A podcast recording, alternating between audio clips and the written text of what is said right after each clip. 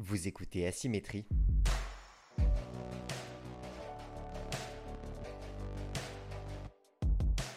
Des témoignages nourris d'expériences singulières.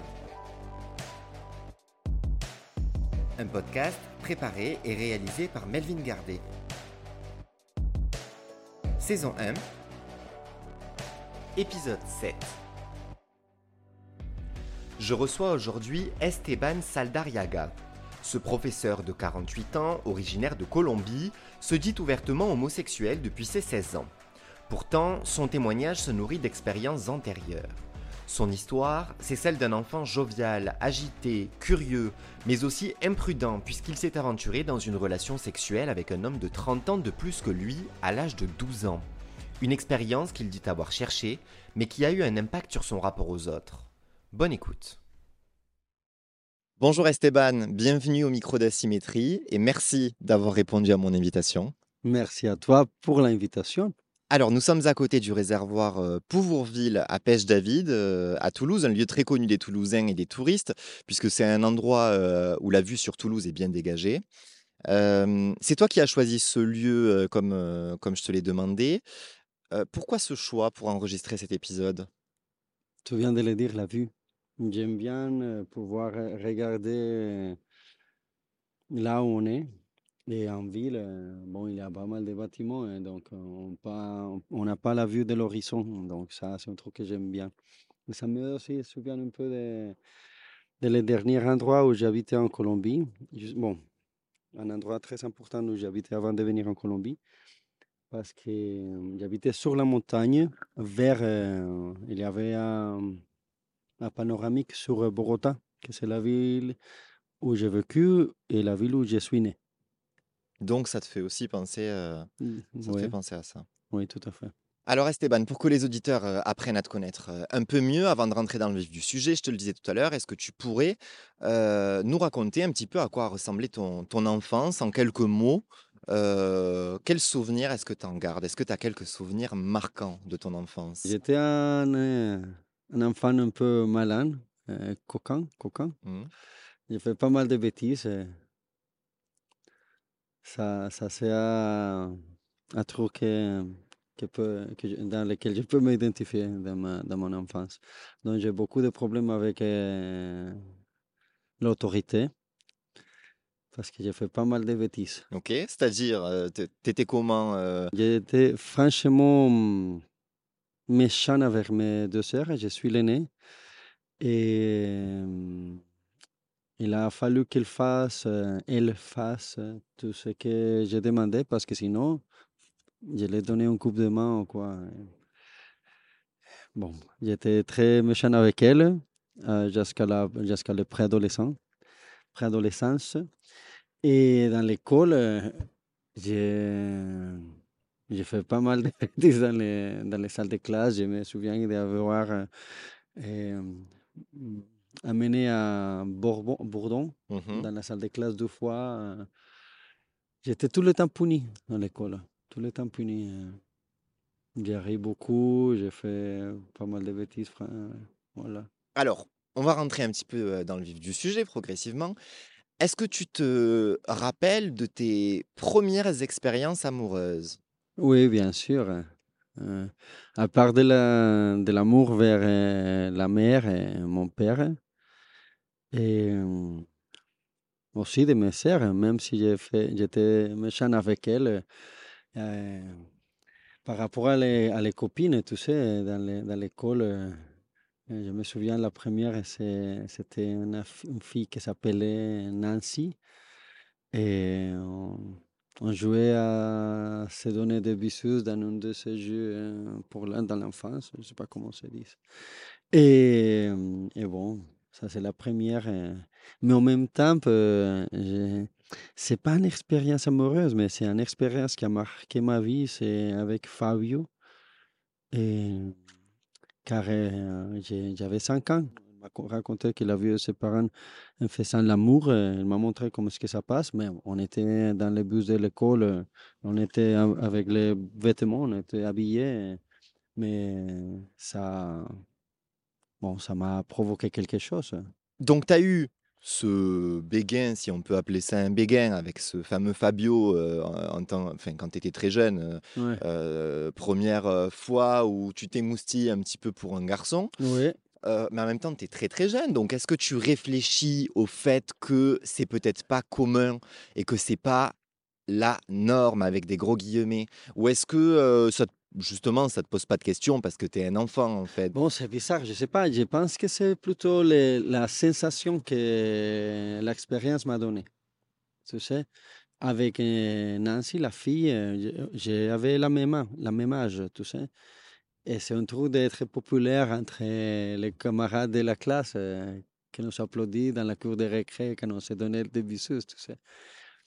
Et- mais avec Nancy, je n'avais pas cette euh, sensation. Tu sais, c'est différent. Quand Fabien m'a montré ce qui s'est passé quand, ça, quand il s'est bougé sur mon corps euh, en imitant ce qu'il a vu. On est habillés, tu- je viens de te dire. Ça, ça a eu une sensation euh, électrique. électrique, oui, c'est un truc euh, électrique. Oui, un truc. euh, et je pense que c'est ça qui m'a marqué. Je ne savais pas c'était quoi ou pourquoi, mais ça m'a marqué. Définitivement, ça m'a marqué. Ça t'a marqué puisque tu en parles encore aujourd'hui. Mais est-ce qu'en tant qu'enfant, par la suite, je sais pas, moi, dans les deux semaines, trois mois, euh, six mois, un an qui ont suivi, c'est quelque chose où tu t'es posé des questions justement par rapport à ton orientation sexuelle? Non, jamais. D'accord. Jamais, jamais, rien à voir. Ça, ça est revenu plus tard, quand j'ai 10, euh, 12 ans, oui, euh, juste avant de finir l'école primaire. Parce qu'entre nous, les garçons, euh, dans ces moments-là, je ne sais pas si ça passe toujours, mais dans ces moments-là, euh, on a joué entre les garçons de la classe euh, à se toucher. Tout ça, à se toucher les pénis ou quoi. Mais, c'est un truc de, pour jouer. Mais je me souviens que quand Fabio me touchait, j'ai eu, une érection. Donc, la conséquence de cette expérience à 5 ans s'est passé quand j'étais après adolescent, 10 ans, un truc comme ça. Ah Oui. Et c'est là que j'ai commencé à me poser des questions. Pourquoi est-ce que ça m'arrive? Hmm. Mais aussi l'année précédente à, à cette expérience, euh, quand on était déjà dans, euh, en CM2, de, vous direz ici, mais bon, ce qui se passe, c'est qu'en Colombie, la maternelle, l'école, les- la maternelle, l'école primaire, les collèges et les lycées sont tous dans le même bâtiment. Donc, Mm. euh, c'est normal que ça passe comme ça. Donc, on est allé à supporter, supporter animer l'équipe de notre, les lycéens de notre école parce qu'ils ont eu un, un match de basket dans, euh, avec, contre une autre équipe. Et je me souviens d'une une paire de jambes hyper poilue que j'ai adoré à la folie. Pourquoi? Je ne sais pas. Aujourd'hui, je peux imaginer que c'est parce que mon père a été un athlète et il a été les jambes aussi grandes, aussi grosses, aussi poilues. Je ne sais pas s'il y a quelque chose par rapport à ça dans ce sens-là, mais bon. Bon, donc cette image des les garçons qui jouaient du basket et l'expérience avec Fabio après, quand on s'est joué dans la cour de récré à se toucher les pénis, hein, ça a commencé à me poser des questions. Mais jamais avec les mots je suis gay. Non, mais j'ai commencé à penser qu'est-ce qui, qu'est-ce qui se passe? C'est quoi ça? Et ça, c'est tout. Est-ce que tu en parles autour de toi, de ça, de, de, de ces sentiments que tu vis Dans avec des garçons Oui. Non, jamais. Non, non, non, non. T'as pas d'amis à qui tu peux en parler? Non, non, non. Bon, j'avais des amis, mais j'ai jamais euh, parlé de, cette- de ce rendre des choses. Ah, Dans ces moments-là, j'ai on- 10, 11 ans. Non, non, non. Jamais. À personne. À personne. En fait, si je te demandais donc tes premiers béguins euh, amoureux, que ce soit avec les filles ou avec les garçons, tu viens d'aborder le sujet, euh, c'est parce que donc tu m'as contacté début juillet. euh, et d'ailleurs, oui, j'en profite pour remercier euh, le club euh, de, de rugby euh, Mhm. de. Toulouse, euh, voilà, les Twins, le Twins Club, euh, dont Esteban fait partie en tant qu'adhérent, euh, d'avoir partagé ma bouteille à la mer, puisque c'était la première fois que je cherchais euh, des témoignages de cette manière-là. J'ai envoyé un mail au club et ils voulaient repartager en tant qu'adhérent. Donc merci à eux, puisque j'ai contacté d'autres associations, qu'elles soient sportives ou non, et tous ne l'ont pas fait. Donc si je te demandais ça, c'est parce que tu m'as donc envoyé un mail suite, suite à cette invitation. Euh, où tu m'as dit que tu souhaitais participer au podcast, au podcast parce que tu, avais, euh, tu étais ouvertement gay depuis l'âge de 16 ans et que tu as eu une histoire de vie précoce. Euh, c'est le mot que tu as employé. alors, c'était peut-être pas le bon mot, mais on voit ce que tu veux dire. à quoi est-ce que tu faisais référence? Pourquoi tu m'as dit que tu avais une histoire de vie précoce? Pourquoi tu as voulu témoigner dans le podcast Asymétrie? Bon, D'abord parce que c'est les, les Twins qu'on proposait de, à, à toute l'équipe de, de, partager un peu sa vie et je suis en gratitude avec l'équipe. Ils ont changé ma vie ici en France. Et, mais aussi parce que je pense que mon histoire de vie, c'est un peu particulière, hein, surtout par rapport à l'expérience de vie que je connais de quelques mecs gays à Toulouse, aux Français. Oui, mon histoire de vie commence très, très, très jeune. J'ai commencé mon vie sexuelle, bon, sexuelle avec pénétration, quand j'ai eu 12 ans. Donc, euh, et ça a été avec une personne âgée. Et cette personne avait l'âge que j'ai maintenant, 40, presque 50. Et, et ça me fait mal aujourd'hui pas dans ce moment de ma vie. Dans ce moment de la vie, j'étais hyper contente, j'étais hyper fière. C'est moi qui l'a cherché, c'est pas le mec qui est venu pour me faire mal, non, c'est moi qui l'a cherché. Mais bon, aujourd'hui, je vois les choses un peu différentes. Mmh. Oui, parce que tu dis c'est moi qui l'ai cherché, mais en fait, tu étais un enfant. Tu étais un enfant qui euh, était, euh, euh, je sais pas, je suppose, en recherche d'attention peut-être? Comment tu vois les choses? Oui, je pense qu'il y a, il y a ça. Il y a la manque d'attention et je pense que c'est pour ça aussi que j'étais malin, euh, coquin. Je pense qu'il y a ce sens-là dans ma vie. Et eh, coucou, je suis ici, regarde-moi. Oui. Mais aussi parce que je suis quelqu'un d'inquiet, euh, curieux, donc, euh,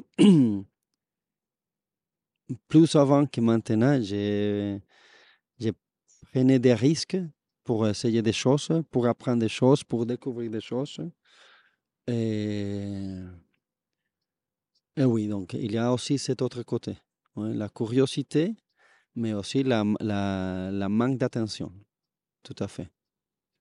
Tu as conscience que c'est quand même quelque chose qui, possiblement, auprès de certains auditeurs, va surprendre? C'est-à-dire que le fait que tu dises j'ai vécu telle expérience avec quelqu'un de cet âge-là, mais ce n'était pas sa faute, tout de suite tu te mets sur la défensive vis-à-vis de lui, c'est-à-dire que tu veux surtout pas qu'il soit considéré comme un agresseur ou autre ça, va, ça va probablement surprendre les auditeurs. Est-ce que as, quand tu disais, je, me rends compte qu'en France, les jeunes, enfin les, hommes français, par rapport à moi, ont eu des relations plus tardives, etc. Bon, il y a quand même, je te rassure tout de suite, hein, je ne vais pas te dire que tu es une exception. en France, des gens qui, à 12 ans, ont déjà eu une relation sexuelle avec pénétration, il y en a plein, surtout dans les générations les plus récentes, de plus en plus. mais c'est vrai qu'avec quelqu'un qui a à cette époque-là un, tel écart d'âge. Exactement, c'est ça. C'est ça qui est, surprenant pour les auditeurs. C'est ça, que je veux te dire. Exactement, c'est ça, exactement. Et c'est ça qui que aujourd'hui, dans ce moment de ma vie, je les trouve un peu énervant. Tu sais, je pense que si moi j'ai des enfants, même en étant gay, et si mes enfants commencent à avoir des, des expériences sexuelles avec pénétration ou non, avec des camarades ou copines de leur âge, franchement, je n'interviendrai pas. Je guiderai ce qui se passe s'il me, s'il me dire les choses. Mais si par chance je me rends compte que c'est avec une personne avec cet écart d'âge, moi, comme je dirais en espagnol, mato y como el muerto. Ça veut dire je tue et je mange les morts. Donc, on l'a dit, tu dis que c'est une expérience que à l'époque tu as bien vécue, que tu étais consentant. Donc tu vis pas cette expérience comme ce qu'on appelle un abus de faiblesse. Tu, tu vois ce que c'est ou pas? Un abus de faiblesse, en fait, c'est le fait qu'une personne utilise son pouvoir, son autorité, son influence sur l'autre pour obtenir quelque chose de lui. Non. On est bien d'accord que pas, que, que pas ce que tu dis. En revanche, ce que mmh, ce qui est étonnant, c'est que du coup, pourquoi est-ce que des années après, à 48 ans, tu dis là, là maintenant, ça me ça me perturbe un peu. C'est pas le mot que tu as employé, mais c'est moi, c'est le ressenti que j'ai là. Peut-être parce que je suis prof hein, et j'ai l'expérience avec les enfants, les adolescents et, je trouve que qu'ils sont ils sont pas la conscience pour pour vivre? Pour vivre euh, des expériences comme ça. Mmh. Je comprends le jeu de l'exploration, de la découverte, oui, et entre entre un enfants de même âge. Et, mais je sais qu'un enfant qui a 12 ans n'a pas la conscience ni la capacité cérébrale, désolé, d'analyse et de, de, compréhension des conséquences que quelques actions fait, feront dans sa vie. Je sais par exemple bon, que le lobule frontal de, de, notre cerveau, il finit à, à, se développer à l'âge de 25 ans, plus ou moins, ça peut varier. 25 ans, c'est le double pour bien comprendre les effets les conséquences de votre action. Donc, euh, voilà. Ça aussi explique un peu mon, mon rapport par rapport à, ce qui s'est passé. Si euh, dans une autre vie les choses avaient pu se faire différemment, est-ce que tu aurais aimé aller porter plainte par exemple? Pour avoir pour ces plaintes, il fallu, il m'aurait fallu avoir la conscience mentale que j'ai aujourd'hui. Mmh. Je ne l'avais pas dans un idéal rêvé. Ah oui, dans l'idéal, oui. Dans l'idéal, oui. Dans l'idéal, oui. Tu considères que toi, c'est la chose que dans ce genre de situation, il aurait fallu Tout faire. à fait, dans l'idéal. Donc, si tu voulais porter plainte, c'est peut-être qu'il y a un peu eu un cas d'abus de faiblesse. Tu me disais non tout à l'heure. À mon avis, je pense que c'est grâce à, à ma profession aujourd'hui, que c'est le fait d'être prof, de voir que les enfants, même si l'on a un système de pensée totalement différent à celui des adultes, leur système de pensée, c'est autant valide comme le nôtre. Oui, même si nous, en tant qu'adultes, on pense que c'est pas bien ce système de pensée ou que c'est pas en règle, ou que c'est pas hum, aussi maîtrisé. À mon avis, les systèmes de pensée des enfants sont autant aussi valides comme les nôtres. Simple. Donc, c'est pour ça que je te dis et je comprends qu'il y a une double euh, valeur par rapport à ce que je te dis. En tant qu'enfant, oui, l'expérience que j'ai vécue, ça a été positif parce que c'est moi qui l'ai cherché, c'est moi qui l'ai trouvé, c'est moi qui l'ai permis. Et ça a été valide pour Esteban à 12 ans. Mais pour Esteban, en tant qu'adulte, surtout après de devenir prof, surtout, c'est pas possible. Parce que cette petite garçon de 12 ans n'a pas la capacité mentale pleine de comprendre les effets, de, les conséquences que ces rapports sexuels aura dans sa vie. Je voulais éclaircir le fait que d'un côté, tu me dises, voilà, justement, cette réflexion d'enfant, c'est moi qui l'ai voulu, donc c'est pas sa faute.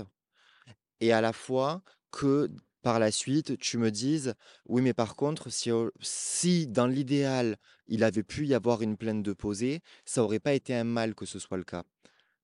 Sauf que pour porter plainte, il faut une raison.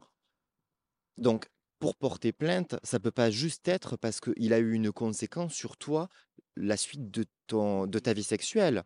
Si tu, si tu es d'accord avec le fait de porter plainte, c'est que, c'est que tu considères qu'il a quand même une part de responsabilité, Ah, cet homme. totalement. Et que Totalement. donc, il a fait quelque chose qui était mal.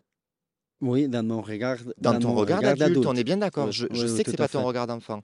Mais dans ton regard d'adulte, il a fait quelque chose de mal, cet homme. Oui, il a profité à un enfant qui était curieux, qui n'était pas conscient des conséquences qu'il va vécu, euh, euh, qu'il va vé- vécu, qu'il va vécu, Mhm.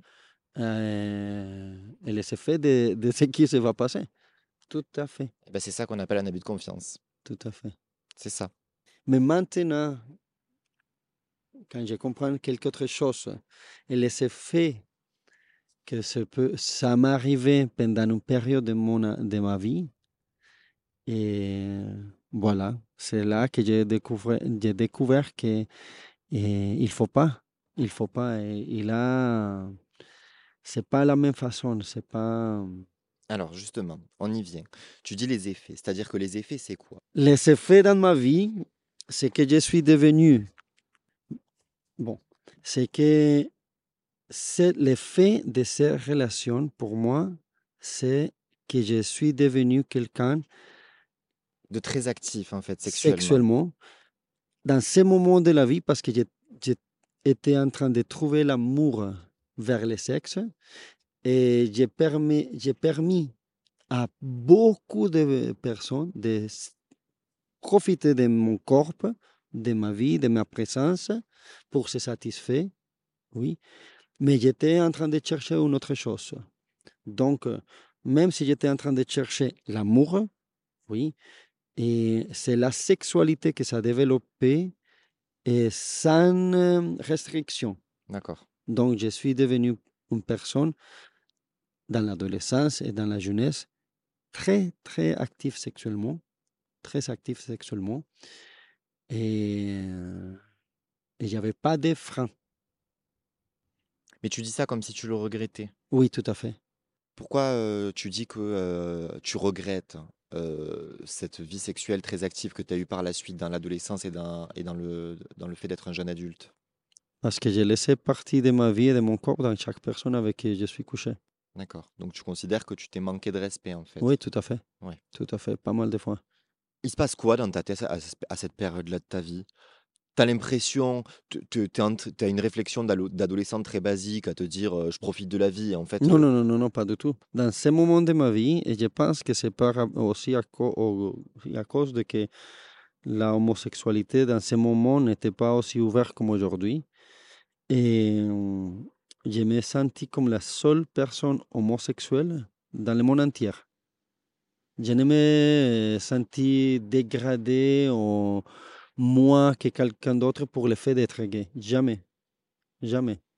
Mais je me senti s- seul seul. seul. Donc, euh, j'ai essayé de, de cacher cette solitude d'être gay en donnant tout à chaque personne avec qui j'ai connu ou avec qui j'ai me couché avec. Après cette expérience, euh, ça fait à l'âge de 12 ans. À l'âge de 14 ans, je me suis euh, échappé de la maison de la famille pour euh, un mec que j'ai connu euh, à Bogota. Donc, euh, il est parti à la côte caraïbe de la Colombie, 1000 kilomètres. Donc, je, je suis parti de chez moi et. Tu l'as suivi, tu es parti avec lui. Oui. Pour non, vivre un- non, pas avec lui. Il est parti. Et après, je suis arrivé chez sa famille pour les rencontrer. Quand ça s'est passé, euh, mon père et ma mère bon, ont fait pas mal de choses pour me re- me retrouver. Attends, j'ai pas tout compris là. Il s'en va. Ce, ce garçon s'en va. C'est monsieur. Ce monsieur. Pourquoi ce monsieur? Parce qu'il avait, quel âge avait lui? euh, 38, un truc comme ça. D'accord, donc tu as as eu un truc en fait après après cette première expérience dont on parlait au début du Oui, ça podcast. marque, ça marque. Donc tu as eu un truc avec les hommes plus âgés? Ah oui, tout à fait, toute la vie. Bon, heu, pas depuis quelques années, ça a changé, mais presque la plus partie de ma vie, jusqu'à les 25 ans. Et donc ce garçon Donc c'est grâce à un détective qu'ils m'ont trouvé, ils ont su que j'avais des expériences sexuelles, des rapports sexuels avec lui et sur ça, je l'ai confirmé. Donc je l'ai dit à mon père: «Oui, ça s'est passé». C'est grâce à le fait que je suis parti qu'ils se rendent que mon père et ma mère se rendaient compte que je suis que j'étais gay ou que j'ai eu une expérience gay et qu'à personne âgée a eu une expérience sexuelle avec moi. Et alors comment ça s'est passé? Tu rentres, tu leur dis la vérité, alors que tu aurais pu mentir, hein? Oui, oui. Tu aurais pu mentir. Oui, non, non, mais Donc tu décides d'assumer, tu leur dis la vérité. voilà. Et mon pa et mon père, m'a la première chose qu'il a fait, c'est de m'amener dans une prostit avec pour Un bar à avoir prostituées? non, boire, heu, un bar où il avait des femmes et avec qui, heu, je pourrais me coucher. Donc c'est mon père qui a choisi la dame. Sa dame, qui avait un corps super joli, ferme, joli et on a eu un rapport sexuel complet avec la la la prostitute et mais j'ai pas je je ne me sentais pas bien. Bon, je l'ai fait, mais ça ça se sent rien. Tu sais, c'est pas la même chose que j'ai senti quand j'étais couché avec les garçons. Quel âge tu avais là? 14 ans. Toujours 14 ans. 14 ans. D'accord. Donc après ça, mon père a pensé que ça c'est fini. Bon, on est on est allé dans pas mal de Attends, psychologues. c'est fini. C'est fini quoi? Ça veut dire que ton père, quand il t'amène ton père Ouais, voir cette prostituée pour lui, ça a été suffisant. non mais suffisant pourquoi? Pour, heu, penser que je n'étais pas gay. C'est ça. Dans mon avis, hein, ou dans mon regard, dans mon dans ma perspective de vie, heu, dans cette situation, c'est fini. D'accord. Le problème, c'est fini après que je me suis couché avec la prostitute. Mais ça, c'est ma regard de la situation. D'accord. Je sais pas ce qu'est-ce qui s'est passé dans la tête de mon père, de la dans la tête de ma mère. Je sais pas.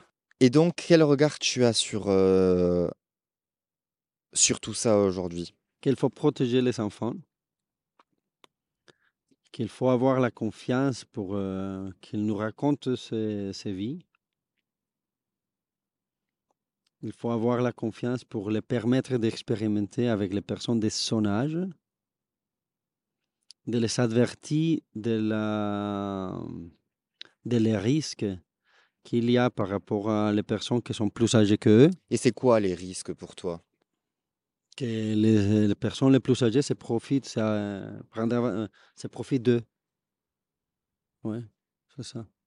Et donc par la suite, comment tout ça se stabilise? Comment est-ce que tu rencontres l'amour? Et comment est-ce que tu te rends compte du coup que justement, tu t'étais beaucoup trop donné avec des personnes qui ne le méritaient pas? La vie et les expériences, heu, oui, je dois dire que la première personne qui a m'aidé à poser un stop dans ma vie, c'est mon premier copain. C'est toujours un monsieur plus âgé que moi, le double. J'avais 16 ans. Hem mais il avait un intérêt pour me protéger. Ouais et et ouais, voilà, donc ça c'est la la première, heu, c'est Fabian, Fabian Gamarra. Je je le remercie pas mal de choses à lui dans la vie et beaucoup d'apprentissage. Et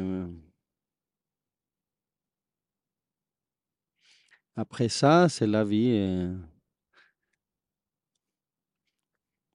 c'est aussi une relation avec un garçon qui, qui s'appelle Pablo. Mmh. C'est une relation, heu, de 12 années qu'on a construit, en vie en commune, ouais. Que jamais aurais imaginé avoir et la dernière relation aussi, avec Dairo et que c'est la personne qui m'a montré que que si on veut quelque chose ensemble, on le fasse ensemble. Oui, j'étais pas prêt, mais bon, ça s'est passé et donc c'est là, c'est les les copains, les les les copains les copains que j'ai eus Et aussi les moments de solitude après euh, qui m'ont montré que bon, non, c'est pas forcément la. Il a besoin de faire quelque chose pour, euh, pour avoir une vie. Donc, c'est aussi le moment de solitude. Donc, c'est un balance entre les moments de solitude et le moment d'être accompagné avec quelqu'un de spécial qui m'ont montré que qu'il faut pas oh, que ça se passe mieux ou que ça se passe d'une façon différente. Que ça se passe d'une façon différente, le fait de d'avoir un rapport. Ouais. Et ça n'avait pas, ça ne veut pas dire que à, à ce moment de ma vie, j'ai j'ai pas de rapport sexuel euh, sans, euh, sans sentiment. Ça passe. Oui, ça passe. Mais euh, c'est pas, ça passe pas de la même façon comme avant. Hmm. Ouais.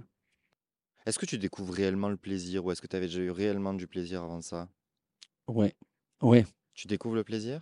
Ouais, Ouais. ouais. Est-ce que le fait de rencontrer d'autres euh, d'autres homosexuels ou d'autres personnes de la communauté LGBTQI+, ça t'a aidé à avancer? Tu as vécu ça comme un soutien? Encore une fois, ça dépend du moment de la vie. Quand j'étais jeune, euh, ça, ça a été chouette de voir, de, de savoir qu'il avait des boîtes où il avait plein de monde. Ça m'a fait, ça m'a soulagé parce que, comme je te disais avant, euh, je me sentis franchement la seule personne gay dans l'univers. Et je n'étais pas contente d'être. J'ai aucun souci d'être gay, mais pour moi, ce qui a été lourd, c'est de penser que j'étais la seule personne gay dans l'univers. Donc, trouver la communauté dans les boîtes, dans les boîtes, ça, ça m'a soulagé. Hmm. Donc, euh, ça fait juste euh, quelques années avant de venir en France. euh, après couper ma relation avec Pablo, le garçon avec qui j'ai vécu 12 ans, j'ai acheté un moto. Donc, je, suis devenu motarde. Et, j'ai dit, mais il doit avoir des autres gens comme moi, gays motards. Donc, j'ai lancé un groupe euh, dans Facebook, que on s'est rencontré euh, 7, 9 personnes. Et depuis ce moment-là, le, le groupe a, croisse- a, a grandi énormément. Et bon, on a fait la communauté. Qu'est-ce que ça t'a apporté du coup ça? Bon, et avec euh, les motards, euh, de, de voir la quantité de différences qu'on a, même entre la même communauté, Hmm. la quantité de différents regards, de différentes expériences de vie. Et hum, ils m'ont enrichi, ils m'ont enrichi euh, beaucoup par rapport à, à les sujets de l'identité de genre, de de l'expression des genres. Il y avait pas mal de choses que je ne pas, je savais pas.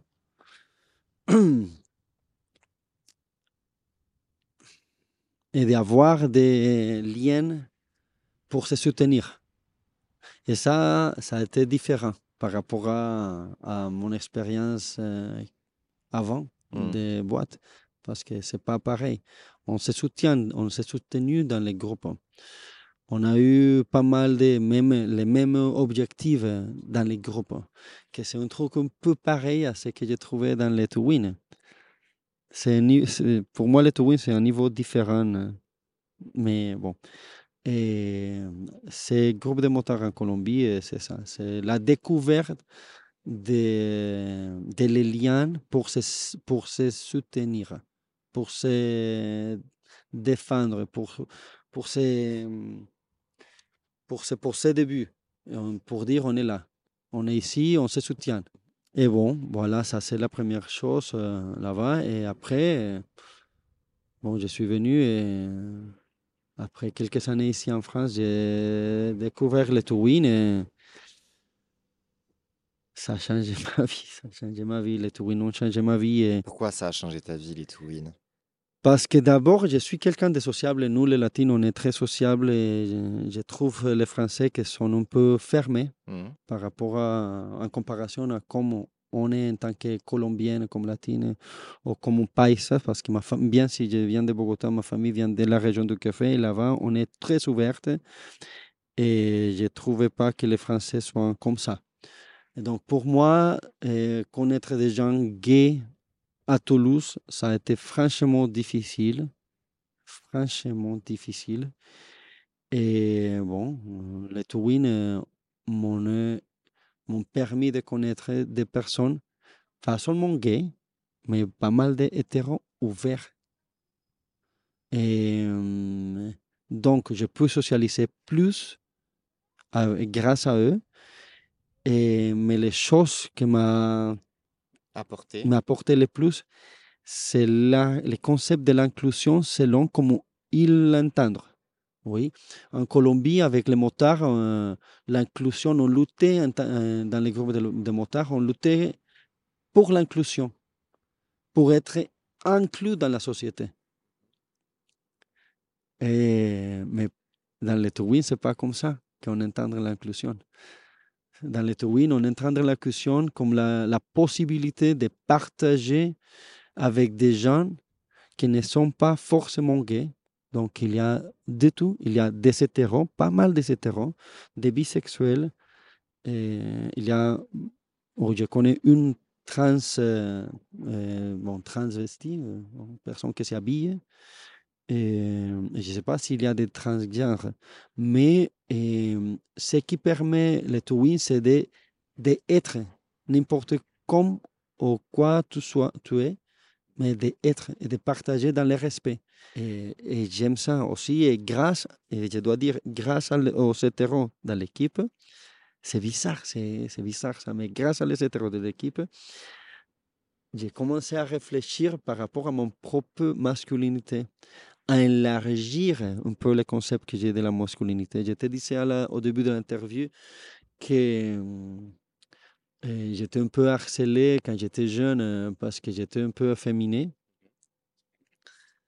Mais c'est euh, aujourd'hui, grâce au, au je me suis rendu compte, et grâce aux hétéros de Twin, je dois dire, euh, c'est plus facile pour moi d'accepter euh, mon côté féminin en tant que gay. Et c'est un truc euh, bon, qui, a, qui a bouleversé mon système de pensée par rapport à la masculinité et à l'effet d'être gay, cis, homme, un homme cis. Gay. Parce que ça veut dire que tu portais euh, une attention et une importance au fait de rester viril malgré le fait d'être homosexuel. Voilà, voilà, et ça c'est à cause de toute l'expérience que j'ai vécue en Colombie. Je m'assumais à 100% en tant que gay.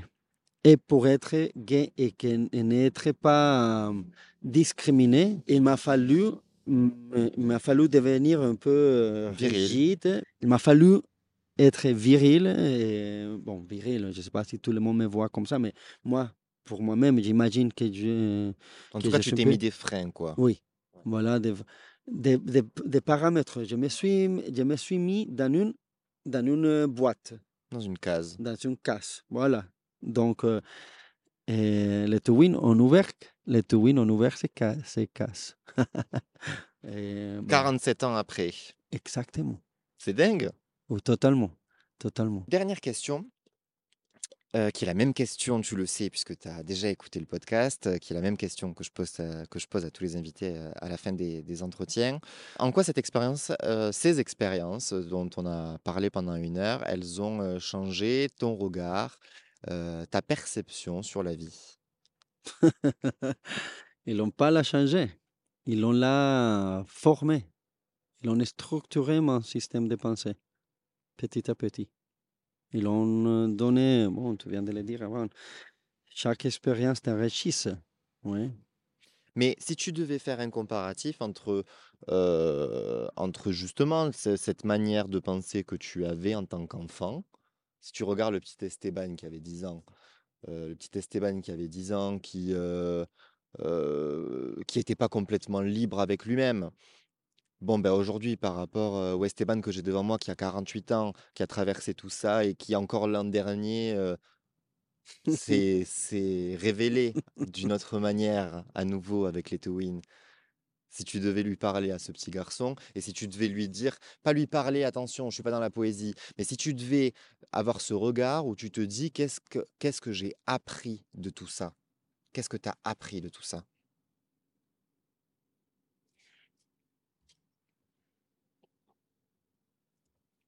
Le courage. Il faut le courage pour continuer à vivre.